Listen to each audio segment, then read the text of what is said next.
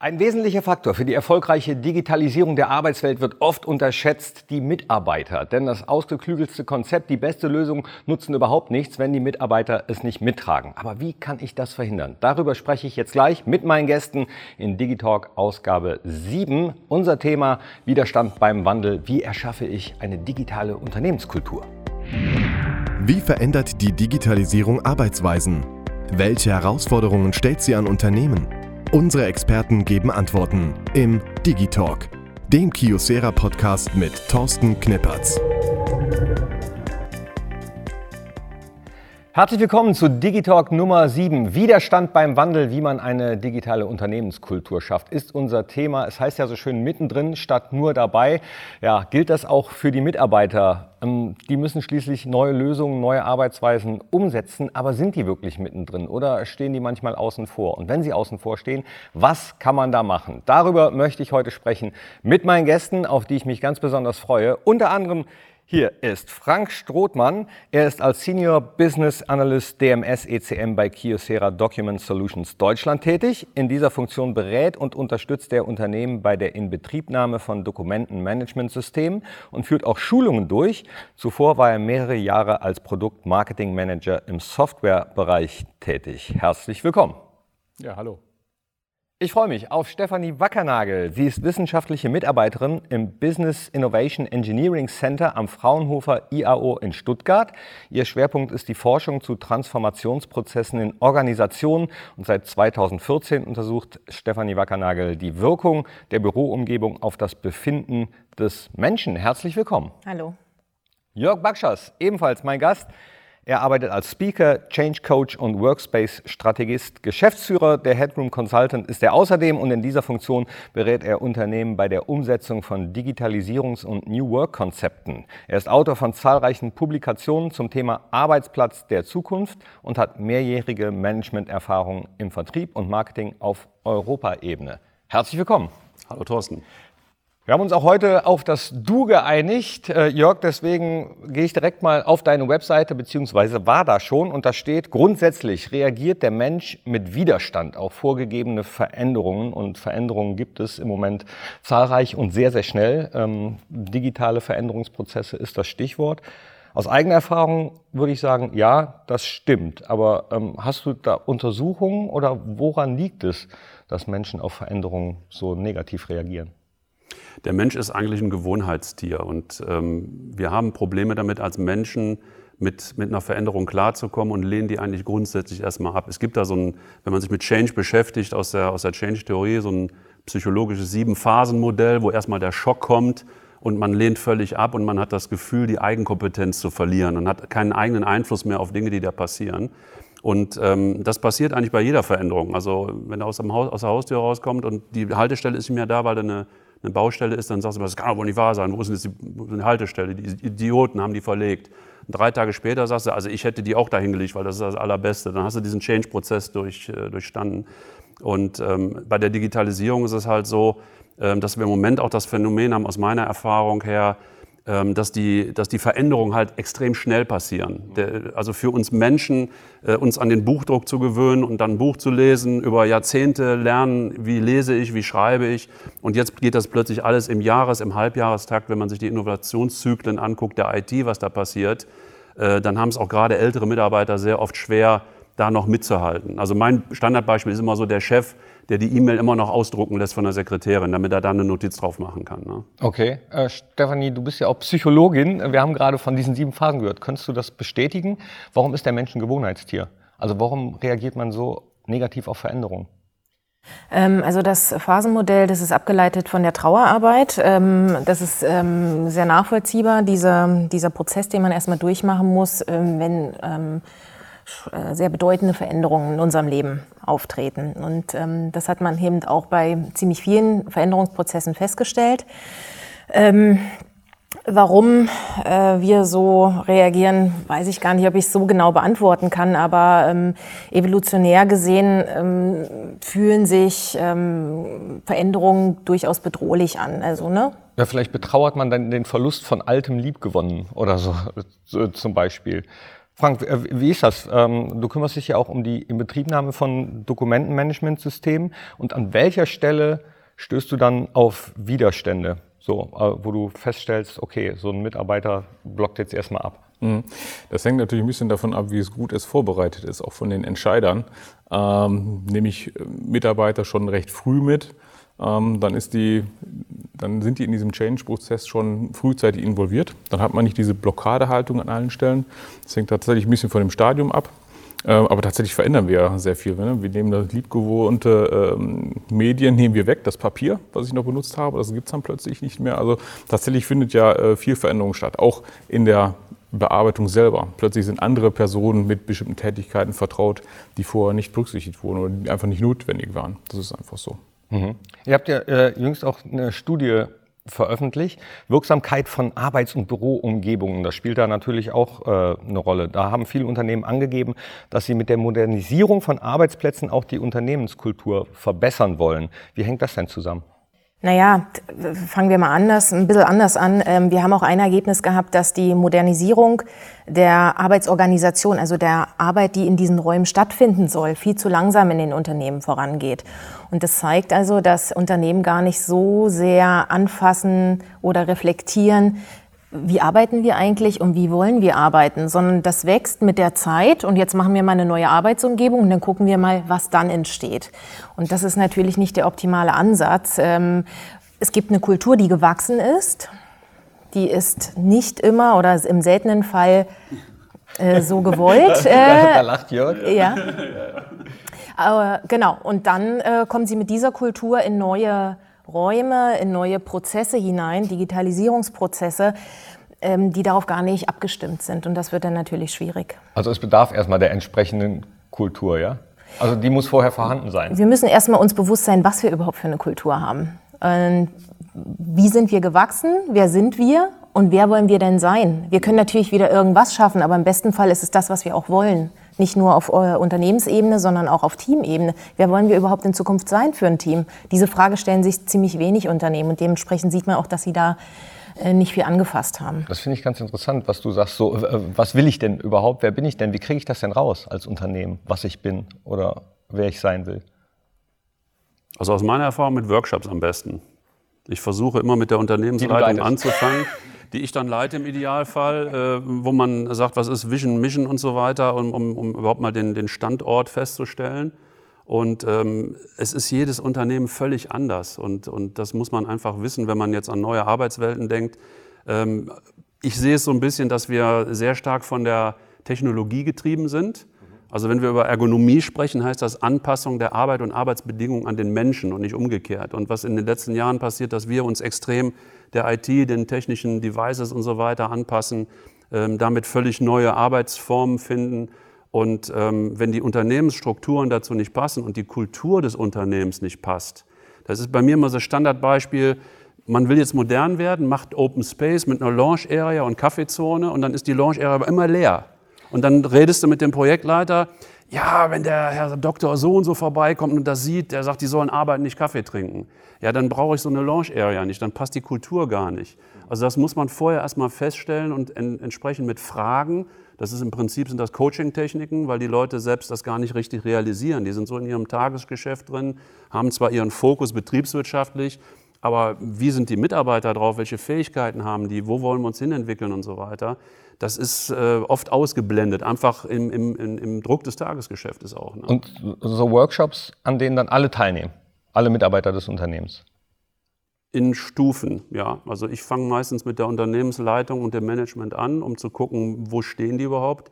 Weil ich sage mal, der Fisch fängt am Kopf an zu stinken. Ne? Und, und äh, wenn, wenn das von oben nicht richtig funktioniert und nicht angenommen und vorgelebt wird, dann geht das nicht. Also wenn der Chef in der, in der Lounge-Area sitzt und da einen Kaffee trinkt und mit einem anderen ein Gespräch führt, dann funktioniert das. Dann trauen sich auch die Mitarbeiter dahin. Dann trauen die sich auch auf eine andere Art und Weise zu kommunizieren und an anderen Orten.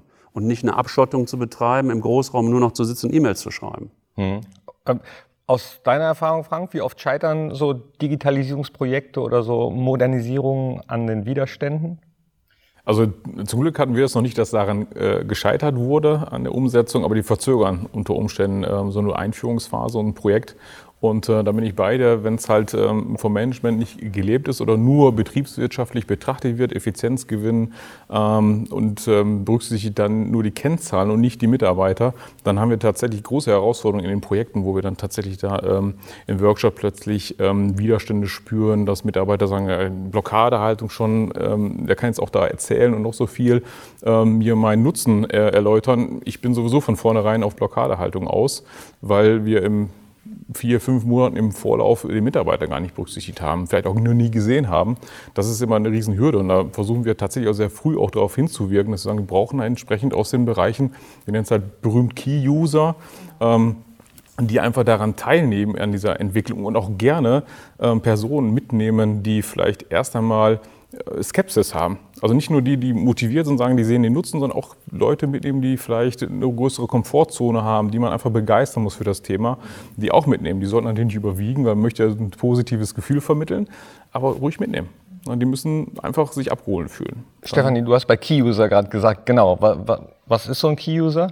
Also ein Key-User ist ähm, jemand, der entweder ein sehr starkes ähm, Gewicht in der Firma hat. Das können manchmal tatsächlich auch Führungskräfte sein, aber das sind vor allen Dingen Personen, die ein Ohr bei den anderen Mitarbeitern finden. Das heißt, andere Mitarbeiter finden sich dort repräsentiert. Ähm, die sagen, wir können, wenn wir Unternehmen, sehr große Unternehmen haben, können wir im sehr seltenen Fall wirklich mit allen kommunizieren. Ähm, und da brauchen wir einfach Menschen, die begeistert sind oder die auch sagen, äh, irgendwas passt da nicht, aber ich setze mich mit dem auseinander und wenn ich mich von dem als Mitarbeiter, als Kollege repräsentiert fühle, ähm, wenn das meine Stimme ist, dann kann ich damit auch leben, dass ich nicht persönlich Teil an diesem ganzen Prozess habe. Mhm. Äh, also äh, diese Prozesse, von denen wir hier die ganze Zeit reden, in eurer Studie ist herausgekommen, dass diese Prozesse von vielen als zu langsam empfunden werden. Bedeutet das, der, der, ich gehe jetzt mal vom Mittelstand aus, der hinkt kräftig hinterher, was digitales Mindset betrifft? Ja, äh, wir haben unsere Studie, wir haben in der Studie 50 Prozent circa im Mittelstand, mittelständische Unternehmen gehabt, 50 Prozent große Unternehmen. Und wir haben tatsächlich keine Streuung in den Ergebnissen gefunden. Das heißt nicht, dass es da unterschiedliche Gruppierungen gab. Es haben alle gesagt, es geht auf gar keinen Fall zu schnell in der Modernisierung. Also kann ich nicht bestätigen, dass es nur der Mittelstand ist. Okay. Jörg, was wäre denn aus deiner Sicht so eine offene Herangehensweise? Also jetzt haben wir schon darüber gesprochen, wie, wie was passieren soll. Wie wäre die, so? offene, die offene Herangehensweise ist erstmal die Offenheit überhaupt in einem Unternehmen herzustellen. Also das, das wichtigste Thema bei diesen ganzen Digitalisierungs- und Change-Prozessen ist Kommunikation. Und äh, ich denke, da hapert es bei vielen Unternehmen dran, dass diese Kommunikation äh, teilweise nur in eine Richtung fließt, von oben nach unten. Äh, Leute, die eine andere Meinung haben, werden direkt als Querulanten angesehen und, und fühlen sich dann irgendwo in der Ecke gedrückt. Die sind dann sowieso schon mal dagegen, so wie Uli Stein mit diesem kleinen Tierchen, was das Schild hängt, äh, dagegen. Ähm, und ähm, wir haben auch oft den, den Fall, also aus meiner Praxis heraus, dass Mitarbeiter überhaupt mal in die Lage versetzt werden müssen, diese neuen Dinge mitgehen zu können. Das heißt, die brauchen Trainings, die brauchen vielleicht andere Tools, mit denen sie arbeiten können, müssen lernen, wie das überhaupt das funktioniert. Kostet auch Geld. Das kostet Geld, klar. Ja, das ganze Leben kostet Geld. Also der größte Spareffekt ist natürlich, eine Company zu schließen. Dann ist äh, ja, aber wenn ich nach vorne will. genau, und es wird halt zu wenig bedacht, ähm, was kostet mich das denn am Ende als Unternehmen? Ne? Es wird wirklich für Change-Maßnahmen, ich kann es aus der Praxis nur sagen, ach, das, das, kriegen wir schon so hin. Ähm, das sind Peanuts im Vergleich zu dessen, wie die Prozesse verzögert werden, ähm, dass sie angenommen und ins Rollen kommen ähm, kann ich sehr oft nicht nachvollziehen. Mal anders gefragt, kennt ihr Unternehmen, bei denen es gut läuft? Ja. Und was machen diese Unternehmen gut oder anders als andere? Die binden sehr stark ihre Mitarbeiter schon sehr früh in diesen Prozess ein. Also wenn ich das aus meiner Sicht sagen kann, äh, Mitarbeiter oder Unternehmen, die eher mutig sind, ähm, wir merken sehr oft, wann passiert genau das Gegenteil, wenn befürchtet wird, oh, die steigen uns alle aufs Dach. Ähm, wir haben da schon gehört, da äh, brodelt was, das fassen wir lieber erstmal nicht an. Gucken wir mal, das geht schon so. Ja, wir werden denen schon zur, äh, zur ähm, richtigen Zeit sagen, was auf sie zukommt und dann werden die schon mitkommen. Und ähm, das ist leider eine Haltung oder eine Rechnung, die nicht aufgeht. Und Unternehmen, die ihre Mitarbeiter sehr früh informieren und auch sagen, wir wissen vielleicht überhaupt noch nicht, wohin die Reise geht, aber wir werden was tun und wir wissen, warum wir das tun. Also das Thema Dringlichkeit ist ein ganz, ganz starkes. Ähm, wenn Unternehmen das adressieren, ihren Mitarbeitern klar machen, deshalb müssen wir das tun. Wir kommen da nicht drum herum, sonst äh, gefährden wir unser aller Zukunft. Die Unternehmen haben auch das Ohr und die Bereitschaft, dass die Mitarbeiter diesen Prozess mitmachen. Also so nehme ich meine Mitarbeiter mit, indem ich offen kommuniziere, was ich vorhabe und vielleicht auch eingestehe, dass ich noch gar nicht weiß, wo es hingeht. Aber wenn so, wir schaffen das nach, nach dem Motto, ja. Frank, wenn du in ein Unternehmen kommst und neue äh, Lösungen einführst oder einführen möchtest oder neue Software, wie, wie ist da der Empfang? Wie wirst du da abgeholt? Eher skeptisch oder mit offenen Armen? In der Vergangenheit äh, tatsächlich skeptisch, zumindest bei den Mitarbeitern. Klar, es gibt den Entscheider, der irgendwann äh, gesagt hat, ich, ich, muss hier etwas tun, ich muss Effizienz steigern. Der Mitarbeiter ähm, ist dann in der, in der, Vergangenheit zu spät mitgenommen worden und da hat man erstmal Skepsis. Und äh, aufgrund dieser Erfahrung haben wir auch tatsächlich unser Vertriebs- und Produkt Design auch verändert. Ähm, wir gehen jetzt tatsächlich einen anderen Weg, wie wir es vor drei Jahren noch gemacht haben, mit Workshops und entwickeln erstmal eine Aufnahme, wie arbeitet man heute.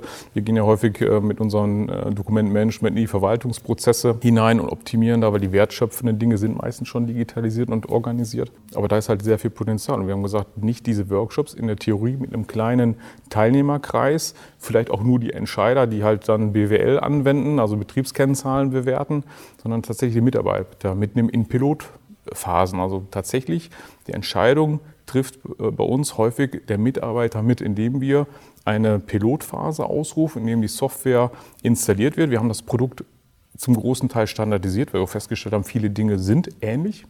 Und der Mitarbeiter wird einfach mitgenommen. Er ist, äh, sieht die Software, er verwendet sie in bestimmten festgelegten Testszenarien, die er mit entschieden hat und entwickelt hat und ist halt mit dabei bei der Entscheidung. Kann wirklich sagen, ja, die Oberfläche gefällt mir oder irgendetwas funktioniert nicht, wir brauchen hier noch einen anderen Hinweis, der Prozess ist doch anders als gedacht und der entwickeln mit. Das ist ein Riesenvorteil ähm, auch für die Mitarbeiter. Ja. Inwieweit spielt denn auch eine Rolle, dass bei diesen Veränderungen eventuell manch Mitarbeiter, manche Mitarbeiterin auf gewisse Statussymbole vielleicht verzichten muss, auf das Einzelbüro oder weiß ich nicht, ob auf das eigene Tablet, auf das eigene Super Notebooks oder so. Gibt es neue Statussymbole? Oder spielt das vielleicht auch da rein, dass es Widerstände gibt? Also der Drucker ist durchaus auch ein äh, Statussymbol. Der Arbeitsplatzdrucker, das werden wir alle kennen, ähm, der ist für viele Menschen der eigene. Also alles, was unser eigen ist, ist durchaus ein Statussymbol. Das muss gar nicht so weit reichen. Also ist das auch ein Grund für Widerstände?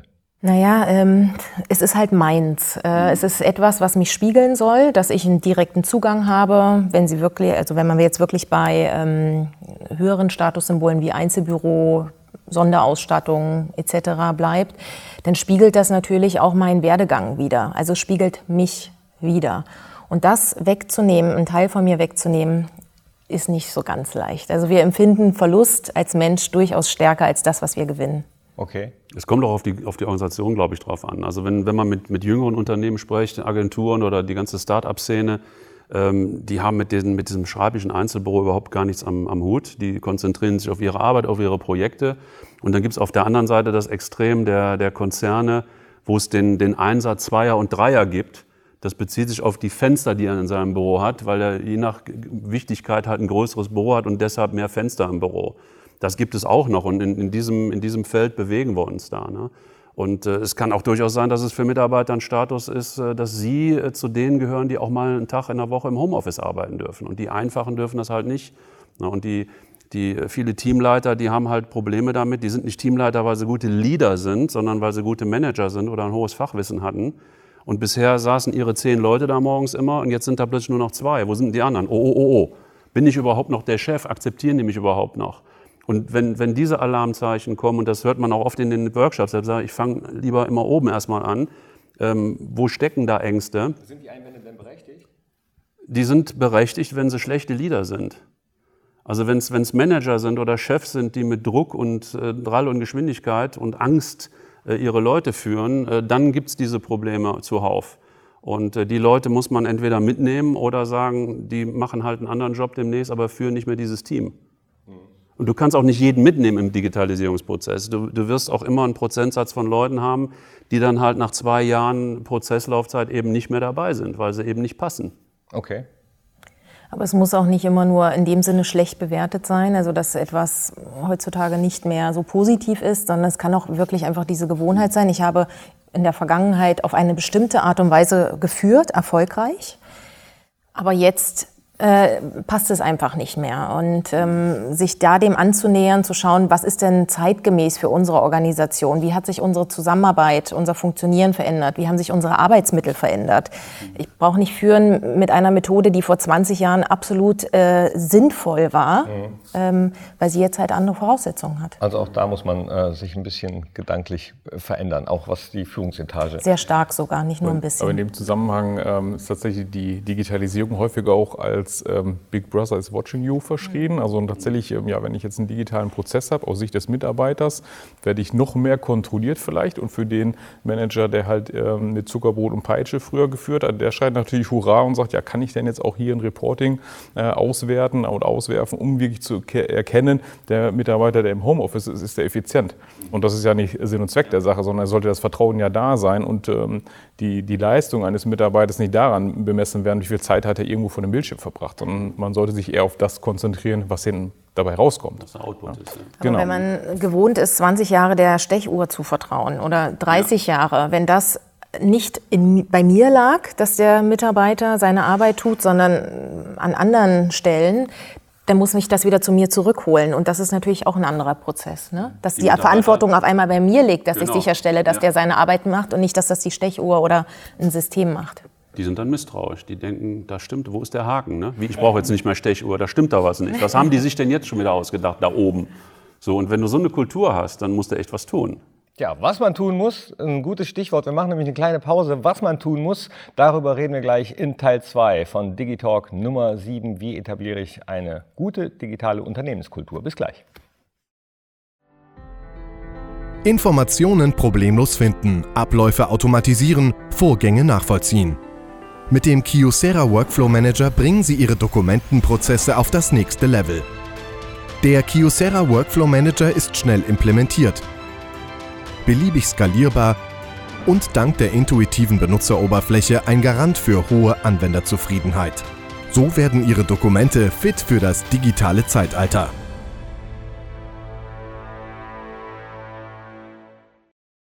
Willkommen zurück zu Digitalk Nummer 7, Teil 2. Wir sprechen immer noch darüber, wie Unternehmen es schaffen, eine vernünftige digitale Unternehmenskultur zu erschaffen, wenn sie denn noch nicht da ist. Was ich mitgenommen habe aus Teil 1 von meinen Gästen ist, dass man die Mitarbeiter, Mitarbeiterinnen frühzeitig abholt, mit einbindet. Worüber wir noch wenig gesprochen haben, ist die Bürogestaltung.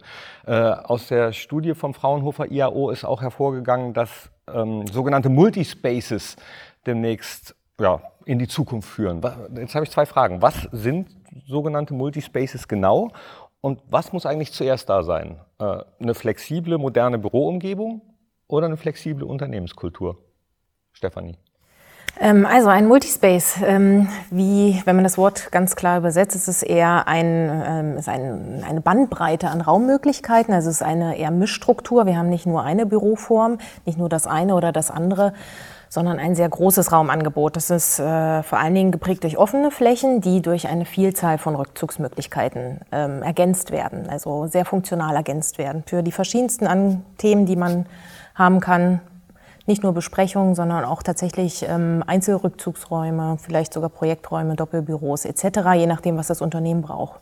Aber da, wo dann auch, wie wir in Teil 1 gehört haben, äh, der Chef sitzen muss, um es vorzuleben, sonst funktioniert das nicht, ne? Optimalerweise ja. Optimalerweise sitzt der mittendrin. Es ist halt die Frage, was für ein Chef, in welcher Division, also wie groß ist die Organisation, ob das, ob das Teamleiter sind oder ähm, nur ein, eine Abteilung leiten oder ob die eine ganze Division leiten, die für bestimmte Dinge ähm, im Unternehmen im Prinzip autark arbeiten. Äh, wir werden auch, äh, also im Moment haben wir sehr stark dieses Thema Desk Sharing, dass man sagt, wir können uns offene Flächen, Multiflächen äh, nur leisten, wenn wir auch die Anzahl der festen Arbeitsplätze, der persönlich zugeordneten Arbeitsplätze reduzieren und damit Freiflächen schaffen. Und ähm, ich habe also sehr oft diese Diskussion Großraumbüro und offene Fläche. Also ich sage mal, Großraumbüro und Open Space ist was unterschiedliches. Bei Großraumbüro haben die Leute immer diese Reihen von Schreibtischen im Kopf wo die dann schön fleißig dran sitzen. Und Open Space oder Multiflächen oder wie auch immer, äh, man spricht heute sehr oft von Activity-Based Working. Und Activity-Based Working schließt auch einen Tischkicker mit ein oder einen Billardtisch. Also was passiert eigentlich alles an, an Tätigkeiten in einer Büroumgebung, weil ich lebe da den ganzen Tag. Und das ist ja auch ein großes Thema, Zusammenfließen von Privat- und Arbeitsleben. Äh, wie halte ich die Mitarbeiter da und wie können die auch Entspannungsphasen haben über Tag. Aber das haben wir in vorherigen Ausgaben von Digitalks auch schon häufiger gehabt, den berühmten Kicker. Es nutzt ja nichts oder ich habe keine digitale, vernünftige Unternehmenskultur, wenn ich einfach einen Kicker reinstelle und eine moderne Kaffeemaschine. Das reicht nicht. Ne? Also was, was muss denn zuerst da sein? Die Kultur oder die modernen Räume? Oder also was ist Henne und Ei? Also sagen wir mal so, wenn Sie äh, oder wenn Unternehmen jetzt ein neues, äh, eine neue Bürofläche, eine neue Büroumgebung einführen wollen und sagen, mit dem Umzug ähm, hast du dich daran anzupassen, ähm, dann wird das sehr schwierig. Also in der Regel stellen Sie nicht ein Projekt in einem Jahr fertig, im besten Fall in zwei Jahren. Gegebenenfalls haben Sie drei Jahre Vorlauf, ähm, bis Sie ein ähm, Projekt realisieren. Selbst wenn es zwei Jahre sind, haben Sie zwei Jahre lang Zeit, um viele Themen, die die Organisationskultur betreffen oder unsere gewachsene Organisation zu reflektieren, haben Sie die Möglichkeit und die Zeit einfach dazu. Und erst an diesem Umzugstag oder Einzugstag anzufangen, wäre eindeutig zu spät. Menschen sind ja komplett unterschiedlich, haben unterschiedliche Herangehensweise, wie sie arbeiten, wie sie gerne arbeiten. Wie schaffe ich das denn? Ähm, ist vielleicht auch eine Altersfrage oder ist es eine Altersfrage? Nein, ja, ja. ja. Ah. Also, es gibt eine, das ist meine Lieblingsfrage aus dem einfachen Grund. Es gibt eine sehr, sehr repräsentative Untersuchung ähm, von der Universität Münster, von dem Guido Hertel. Der hat einen riesen Datensatz, 20.000 bis 40.000 Personen untersucht und hat festgestellt, es ist nicht das Alter per se. Es ist äh, die Anzahl an Veränderungen am Arbeitsplatz, die ich im Laufe meiner meines Berufslebens erfahren habe. Also wenn ich jetzt mit 36, 16 Jahre lang keinerlei Veränderungen hatte, nach der Lehre vielleicht an einen Arbeitsplatz gegangen bin und da es nicht viele Veränderungen gab, dann werde ich mit einem großen Sprung, der jetzt ansteht, ähm, sehr viel Probleme haben, weil ich gar nicht gewohnt bin, mich auf bestimmte Neuerungen einzustellen. Ein Kollege, der vielleicht 55 ist, aber im Laufe seines Jobs durchaus in derselben äh, Firma, im selben Unternehmen immer wieder Veränderungen hatte und da reden wir noch nicht mal von Arbeitsplatz, äh, Activity-Based Working, dass ich meine unterschiedlichen Arbeitsplätze nutze oder auch extern arbeite, sondern einfach, dass es da verschiedene Veränderungen gab, bin ich gewohnt, mit Veränderungen umzugehen. Und dann ist es nicht mehr das Alter. Aber ne, das ist so der Verbind Vermittler des Ganzen. Okay, dann seid ihr euch jetzt doch einig? Oder? Jetzt sind wir uns wieder einig, ja, genau. Also ähm, ich, du hast ja eben noch, um noch zurückzukommen auf die Einstiegsfrage.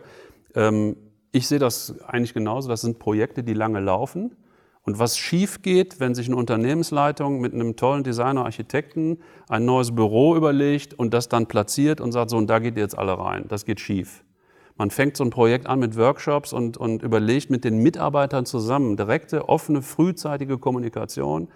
Wer will denn eigentlich mit wem wie arbeiten und wo kann das denn dann geschehen? Und, und das führt dann hin zu der neuen Büroumgebung, weil du weißt doch gar nicht, wie viele Arbeitsplätze fest brauche ich, wie viel Lounge, wie viel, wie viel Konferenzräume, wie groß müssen die sein und so weiter. Das kannst du zwar ähm, aus, dem, aus dem Status von heute, wie ich jetzt in den letzten Jahren gearbeitet habe, dir zusammenstellen. Das heißt aber nicht, dass du jetzt in der Digitalisierung mit ganz anderen Tools, mit anderen Zusammensätzen von Leuten, mit Netzwerkarbeiten von externen in fünf Jahren auch so arbeiten wirst. Das musst du erstmal entwickeln und das funktioniert am besten. Ganz, ganz früh die Mitarbeiter mit reinnehmen. Ähm, aber das hört sich jetzt für mich so ein bisschen an nach Wunschkonzert. Also ich, Nö. wenn, weil du gesagt hast, okay, dann mal die Leute fragen, wer möchte denn mit wem wo arbeiten?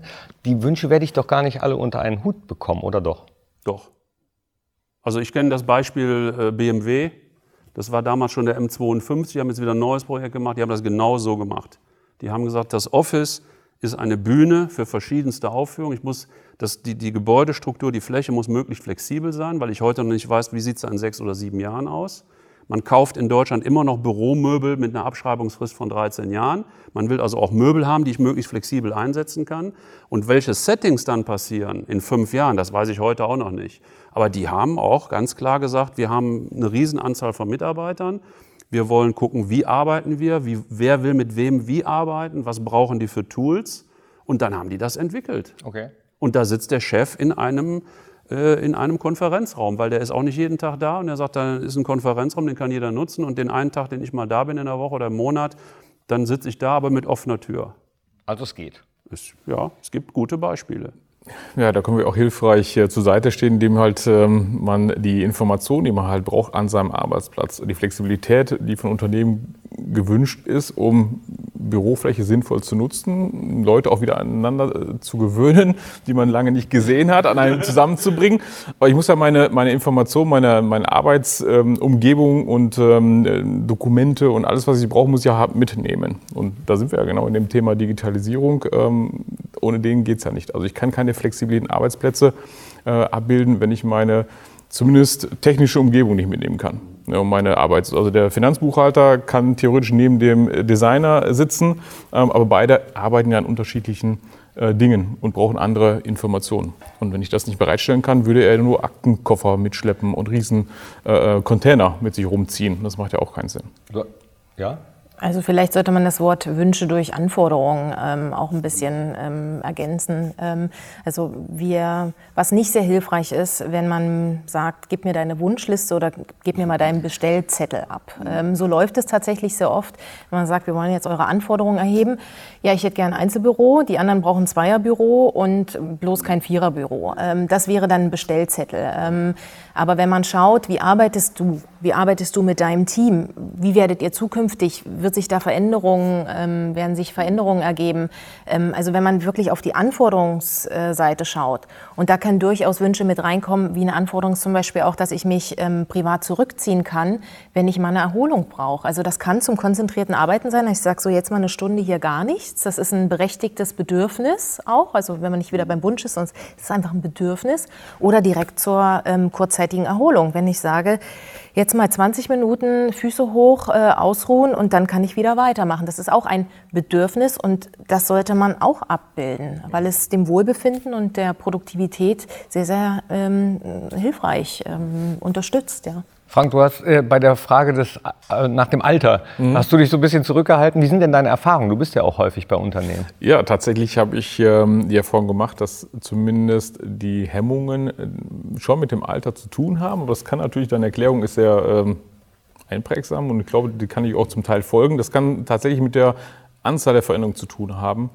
Und äh, wir verändern ja tatsächlich auch Arbeitsabläufe. Und plötzlich sind Personen mit Aufgaben, ähm, in, werden mit Aufgaben konfrontiert oder involviert in Aufgaben, die sie vorher nicht getan haben. Oder wir nehmen ihnen das geliebte Medium weg, wie halt das Papier. Ne? Heute habe ich das ausgedruckt und mache hier meine Excel-Tabelle, meine äh, Häkchen mache ich dahinter und äh, dann übertrage ich das wieder in den PC. Das sind natürlich genau die Arbeitsschritte, die man ja ähm, reduzieren möchte. Und ähm, das ist halt tatsächlich Change Management, wir haben schon darüber gesprochen, das ist halt eine massive Veränderung. Und es ist halt tatsächlich, was ich festgestellt habe, bei den Personen, die es aus dem Privatleben schon kennen, digital zu konsumieren, Informationen digital zu konsumieren, die tun sich ja tatsächlich meiner Erfahrung nach eher leichter mit solchen Themen, als derjenige, der gerne nochmal sein Taschenbuch mit in den Urlaub nimmt und ein Eselsohr reindrückt, weil da äh, sein Bookmark setzt damit. Na, das ist äh, meine Erfahrung aus der, aus der Praxis. Aber natürlich kann das durchaus mit der Anzahl der Veränderungen zu tun haben. Das sind dann meist die Älteren mit dem. Ja, also theoretisch. Also älter relativ, also ich, mein Alter gehört schon dazu. Mit 45 würde ich sagen, sind auch die schon. Ähm, also ich wäre schon das äh, Alter, hätte ja, ich schon. Aber Jahre das Gleiche, sorry. genau, ne, das, das, tatsächlich kann das äh, damit zusammenhängen, definitiv. Ja, aber es es könnte ein Indiz sein, aber eigentlich ist es ja auch so, dass wir privat in unserem Haus auch nicht nur einen Raum nutzen und da alles machen. Also wir sind ja nicht den ganzen Tag in der Küche und ähm, sind da mit unserer Familie zusammen, übernachten da, ähm, arbeiten dort, manchmal ja, aber einen Raum nutzen wir ja auch tatsächlich nicht zu Hause. Also wenn das die Analogie wäre, dann würden wir genau sagen, na ja, Genau das bietet dir ähm, eine Multifunktionsfläche, also die dir eine Bandbreite an unterschiedlichen Räumen bietet ja auch. Du kannst in diesem Raum genau das machen, wie in der Küche kochen. Du kannst in diesem Raum schlafen, genauso wie du das zu Hause machst. Du kannst auch auf deiner Couch im, im Wohnzimmer schlafen, ist aber nicht ganz so funktional. Was ist denn, wenn ich, ähm, du hast es, glaube ich, Jörg, eben schon mal angedeutet, dass man sowieso nicht immer alle Mitarbeiter überzeugen kann, dass es, ähm, dass es sinnvoll ist oder dass es gut ist, wenn man, wenn man sich so verändert. Was, was mache ich denn mit denen? Wie, also drohe ich dann mit Kündigung oder sage ich, okay, wenn ihr den Weg nicht mitgehen wollt, müsst ihr selbst gehen? Oder was macht dann dann? Also es wird im, im Zweifelsfall, wenn es richtig kritisch wird, äh, zu Einzelgesprächen und vielleicht Einzelcoachings kommen um festzustellen, woher kommt diese Abwehrhaltung oder wo, woher kommt dieses Ich will es nicht? Ist es vielleicht auch nur ein Kann, ich kann es nicht? Und äh, ja, im Ernstfall ist dann irgendwann so weit, dass man sagt, äh, wir haben jetzt zwei Coachings gemacht, aber ähm, diese Person wird das nicht mitgehen und ähm, die sehen dann auch irgendwann selbst ein in den Gesprächen, dass es für sie auch besser ist, wenn sie sich da eine andere äh, Gelegenheit suchen, wo sie ihre Kraft einbringen können. Nun werden Sie in fünf Jahren, wenn Sie jetzt nicht gerade 62 sind, ähm, trotzdem mit diesem Thema konfrontiert werden. Also unsere Gesellschaft kann sich das in Zukunft gar nicht leisten, schon allein wegen den Kapazitäten, die nur noch auf dem Arbeitsmarkt zur Verfügung stehen, dass sie Mitarbeiter sehr streng aussortieren. Das ist eine drastische Maßnahme. Manchmal gehen auch Mitarbeiter von selbst, die sagen, da finde ich mich nicht wieder und das ist vollkommen in Ordnung, das passiert. Ähm, aber tatsächlich werden wir in Zukunft einfach mehr äh, Zeit und Geld darin investieren müssen, wie du schon sagtest, in Coachings, das heißt Qualifizierung. Also wenn wir das Thema Lernen nehmen, ich lerne was passiert in meinem Unternehmen erstmal. Ich lerne, was wir brauchen für die Zukunft. Ich lerne, wie ich damit umgehen muss. Also es ist alles ein Lernprozess, ein Bewusstseinsprozess. Und wenn ich da meinen Mitarbeitern auch die unterschiedliche Zeit gebe, da mitzukommen, ich kann nicht sagen, jeder auf Knopfdruck folgt jetzt. Da hat jeder sein Tempo und das muss ich durchaus auch akzeptieren. Und es kann sein, dass der eine Mitarbeiter, der vielleicht zum Start des Projekts noch nicht so weit ist, aber mit ein paar Maßnahmen mit der Zeit reinfindet. Und das kostet tatsächlich Geld und auch Wille und Bereitschaft, diese Mitarbeiter dazu führen und hinzubegleiten. Empathie wahrscheinlich auch auf Seiten der. Ja, weniger Druck vielleicht. Du musst ja. jetzt funktionieren, wird in Zukunft nicht mehr funktionieren, wenn ich gar keine Auswahl mehr habe auf dem Arbeitsmarkt. Wichtig ist auch, äh, haben wir eben schon gehört, Kommunikation, offene Kommunikation, aber wahrscheinlich auch kontinuierliche, regelmäßige Kommunikation. Und es hat eine Umfrage vom IDG Verlag gegeben, Arbeitsplatz der Zukunft 2017. Und äh, die besagt, dass nur ein Drittel der Unternehmen regelmäßig und fortlaufend die Belegschaft über Prozesse informiert. Äh, ein Drittel hört sich für mich sehr wenig an. Wir können vielleicht, wir können vielleicht Hilfen geben, es besser zu machen. Wie sieht denn gute und regelmäßige Kommunikation aus? Was kann man machen als Unternehmen?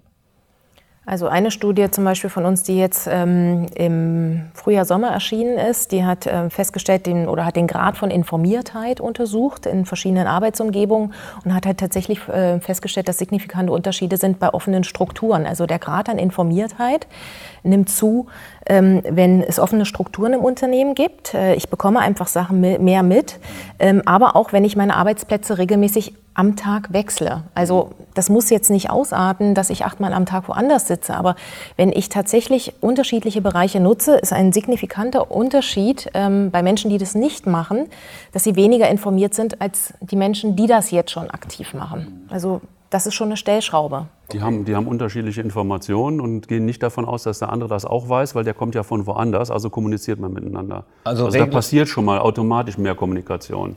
Also regelmäßige Kommunikation ist nicht einmal im Monat der Brief oder die Mail vom Chef, wie es aussieht. Die Mail vom Chef, die liest ja eh keiner. Die dann im Spam landet, Gott, was genau. Denn schon wieder, ne? Das ist dann schon direkt. Und ich sag mal, die Leute, die dann eine Liste haben, wo sie Häkchen dran machen, wie viele Arbeitstage noch bis zur Rente haben, da tust du dich auch schwer, die mitzunehmen. Aber alle anderen, äh, da kommt es halt darauf an, wie, wie arbeiten die zusammen und wer kooperiert mit wem. Und ähm, ich sag mal, ein guter, ich sag jetzt mal Teamleiter und ein guter Leader, der erkennt auch sehr schnell, wo findet Kommunikation statt und wo ist jemand, der immer nur Störfeuer gibt und der immer nur Anti ist und so weiter. Und ähm, wenn der nicht in der Lage ist, mit demjenigen dann ein offenes Gespräch zu führen, dann stört das die gesamte Kommunikation im Team. Und, und, äh, aber wie gesagt, es kommt auch auf, auf die Unternehmenskultur an. Äh, wenn der Chef da einfach mittags äh, reinkommt und äh, mit den Leuten in der Kantine ist und Hallo sagt und sich mal da und mal dahin sitzt und nicht da ein Tisch mit weißen Servietten reserviert für Geschäftsleitung steht, ja, dann, dann gibt's das, gibt's das noch? Das ja, gibt's noch, das ja, ja, das gibt's noch reichlich. Ja, ja. ja, aus deiner Erfahrung, Frank? Ähm, sagen wir mal so. Ähm, ich frage dich jetzt auch nicht nach äh, Namen der Unternehmen. das ist gut so. Ähm, ja, also wir lernen tatsächlich Unternehmen kennen, die ähm, schon sich auch räumlich sehr modern äh, darstellen und wir lernen Unternehmen kennen, ähm, Backsteinbau ähm, und äh, die Strukturen, wie das Gebäude es widerspiegelt, sind dahinter genauso äh, backsteinartig. Ähm, das ist tatsächlich sehr ähm, unterschiedlich. Aber ich bin, um das nochmal kurz aufzugreifen, ähm, das Thema, was du sagst oder was ihr sagtet, auf die jeweiligen Personen zu gehen, individuell. Und Ja, so eine Lieblingsaussage von uns tatsächlich, ne, die Komplexität des Themas bestimmt das Medium. Ne? Also eine E-Mail zu schreiben, wenn es um komplexe Dinge geht, funktioniert nicht. Da muss ich tatsächlich sprechen. Ich muss den, mein Team zusammenbringen, ich muss das Unternehmen zusammenbringen. Ähm, und halt auch, wie konsumiert derjenige? Ne? Derjenige, der es halt gerne in Papierform hat. Wir haben tatsächlich schon für Projekte haben wir Flyer entwickelt, um Mitarbeiter, das wurde ausgeteilt, per Flyer zu informieren, was, was passiert da jetzt gerade. Und andere bekommen dann tatsächlich ähm, auf einer Plattform im Intranet ein Video, eine kurze Sequenz. Ne? Was passiert da gerade? Wie sieht die Anwendung zukünftig aus? Ähm, einfach so kleine Filmchen. Das, tatsächlich muss mich auf die Mitarbeiter einstellen. Das Kann man eigentlich grob sagen, je größer das Unternehmen, desto schwieriger ist es? Großes Schweigen an der Front. Ah, es gibt da die richtige Frage. es gibt da ja, es gibt da ganz unterschiedliche, richtig. ganz unterschiedliche Herangehen, Herangehensweisen. Das äh, ein Unternehmen, was ein, ein, altes, ein alter verkrusteter Konzern ist, wo du äh, für guten Tag sagen erstmal ein Formular ausfüllen musst, da funktioniert das nicht so gut. Ähm, wenn du ein, ein Konzern bist, der fortschrittlicher ist, vielleicht sogar sich mit digitalen Dingen beschäftigt, wo, wo Leute äh, eine, eine firmeninterne App haben und, und äh, Buchungssysteme, dass sie ihren Raum finden und so weiter, ähm, wo es selbstverständlich ist, dass jeder Mitarbeiter jederzeit ins Web gehen kann und darf dann über die Social Media miteinander kommunizieren oder äh, die, die Business-Kanäle wie LinkedIn, Xing und so weiter nutzen. Ähm, da findet eine ganz andere Kommunikation statt. Und äh, da ist es dann völlig normal, dass man sagt, pass auf, wir haben jetzt, äh, der eine ist in Singapur, der andere ist dort und äh, wir haben jetzt montags morgens, äh, treffen wir uns immer für eine halbe, dreiviertel Stunde äh, zu einem WebEx oder äh, wie sie alle heißen, GoToMeeting und was muss man noch nennen, Meeting, äh, Follow Meeting, Microsoft. Sun, ich bin ja. Apple-Mann, ich bin seit drei Jahren papierlos, muss ich dazu sagen, es funktioniert super. Ähm, da, da, findet eine Kommunikation ganz schnell statt. Also ich habe einen, einen Kollegen, mit dem ich öfter arbeite, der ist in Hongkong. Äh, den, den rufe ich morgens schnell bei FaceTime an, dann sehen wir uns und, und quatschen schnell fünf Minuten. Da sind die wichtigsten Dinge ausgetauscht. Da, da, muss ich nicht lange überlegen, was schreibe ich jetzt in der E-Mail, dann liest er wieder was zwischen den Zeilen. Du musst nur überlegen, wie spät ist es jetzt gerade da. Ja gut, das ist klar, das ist, das ist bei mir aber Tagesgeschäft. Ist, schon, ist, ist sowieso.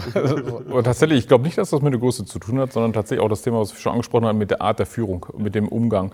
Weil ich, ich lerne auch Mittelständler kennen, Inhaber geführt. Ähm, da kann der Inhaber nicht loslassen und an die junge Generation übergeben.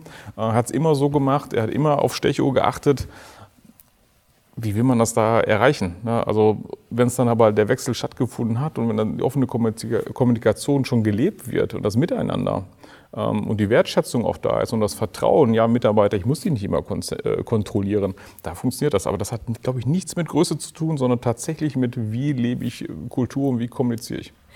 Es, ja. ist, ähm, es ist eine wirklich, äh, wir haben deswegen also nicht ohne Grund geschwiegen. Ähm, das ist nicht so einfach zu sagen. Also was wir in großen Unternehmen merken, dass sie deutlich mehr Ressourcen zur Verfügung haben, um bestimmte Tools, Technologien einzuführen. Also wenn wir Unternehmen beraten, ähm, fragen wir oft, was nutzt ihr so? Ach, das ist ja jetzt noch nicht so High-End. Äh, dann reden wir mal mit der IT-Abteilung, die sagt, ich hab's hier, ich hab's hier, wann, wann darf ich, wann darf ich? Ähm, also wo tatsächlich, da, da ist schon alles da. Die haben teilweise zu viele Tools, aber es wird nicht gerichtet, Strategie ja, Strategie, strategiegetrieben ist nicht immer alles, aber es wird nicht ähm, an dem Nutzen orientiert eingesetzt und schon gar nicht teamweise. Es kann tatsächlich sein, dass äh, ein Team ganz anders arbeitet als der Großteil des Unternehmens, äh, die einfach vielleicht was ganz anderes benötigen. Und darauf müssen die Tools, darauf müssen die digitalen Prozesse so stark abgestimmt werden, dass man per se nicht sagen kann, es sind große oder kleine Unternehmen. Große haben mehr die Infrastruktur, würde ich jetzt mal per se sagen. Aber das Thema Organisation finden wir durch sämtliche Unternehmensgrößen ist nicht optimal. Ich nehme mit, berichtigt mich, ähm, der größte Fehler, den man machen kann, ist, die Mitarbeiter nicht äh, frühzeitig mitzunehmen, richtig? Und es dauert ab und zu ein bisschen, auch das nehme ich mit. Aber jetzt mal äh, zum Schluss nochmal äh, ein kleines Spielchen. Ihr seid Chef von einem Unternehmen und solltet eine Maßnahme sehr, sehr kurzfristig einführen, die dazu beiträgt, dass die äh, digitale Unternehmenskultur schnell vernünftig umgesetzt wird. Was wäre das? Kann man das so sagen?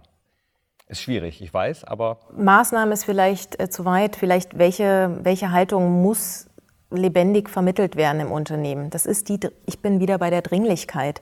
Also wenn ich schaffe, auf sämtlichen Ebenen in meinem Unternehmen zu ein Verständnis zu erreichen, warum das notwendig ist, ist für mich eine Grundvoraussetzung gelegt, ähm, wie ich sämtliche andere Maßnahmen, Technologien, Prozesse überhaupt anfassen kann, wie ich vielleicht aber auch ähm, Produkte, Services auf Geschäftsebene auch völlig neu andenken kann. Was aber wär- es muss klar sein, warum. Was wäre dann die erste Maßnahme? Also persönliche, persönliche Kommunikation auf sämtlichen Ebenen, warum wir in der Zukunft ein anderes Unternehmen oder andere Facetten im Unternehmen benötigen als bisher. Persönliche Kommunikation bin ich. Ja, geht, ich würde auch sagen, geht in die Richtung, also auch ein ähm, Verständnis für die Mitarbeiter zu entwickeln. Also auch, warum gibt es da Widerstände, das auch ernst zu nehmen und das halt mit einzubauen in, in meine Wechselstrategie. Ne? Also Change Management ähm, halt nicht einfach von oben nach unten durchsetzen und äh, es nur irgendwo niederschreiben. Ja, Change Management haben wir, ähm, der Chef sagt und der Rest hat zu folgen. Das ist halt nicht die Wahrheit. Ne? Also tatsächlich, aber jetzt punktuell, also jetzt sozusagen eine Maßnahme. Es kann ja, jetzt muss man gucken, wo das Unternehmen den maximalen Mehrwert hat äh, in einer Umsetzung, aber dann halt tatsächlich frühzeitig Mitarbeiter mitnehmen, in die Entscheidung mit einzubinden, weil das ist derjenige, der es nachher erlebt und zufrieden sein muss, weil der Arbeitsmarkt gibt es nicht her. Dass man sagt, ja, dann geh doch, dann nehme ich mir den nächsten. Und ähm, man verliert mit jedem Mitarbeiter auch Know-how, also sollte ich ihn einfach halten. Und dafür muss ich ähm, Sorge tragen. Das ist eigentlich das Leitbild, was ein, eine Führungskraft heute haben sollte. Also er ist eigentlich der Coach, Unterstützer und nicht der mit der Knute. Und der Passverständnis ist tatsächlich eine Maßnahme. Man muss sich erstmal vielleicht auch dazu bringen und ein bisschen auch ähm, ähm, sich selbst erstmal äh, anschubsen, dass man ein Verständnis aufbringt, dass halt nicht alles so funktioniert, wie ich mir das vorstelle. Also erste Maßnahme als Chef, sich selbst hinterfragen. Genau. Gut. Ja, vielen Dank äh, für diesen erhellenden Moment oder diese erhellenden Momente. Ich bedanke mich bei meinen Gästen Stefanie Wackernagel, Frank Strothmann und Jörg Backschast. Schön, dass ihr hier wart. Dankeschön. Danke auch.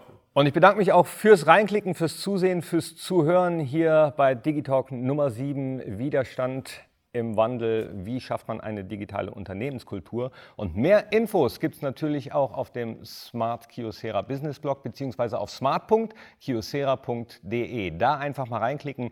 Da gibt es auch die vorherigen Folgen der Digitalk-Reihe zu sehen und zu hören. Bis zum nächsten Mal. Danke. Tschüss.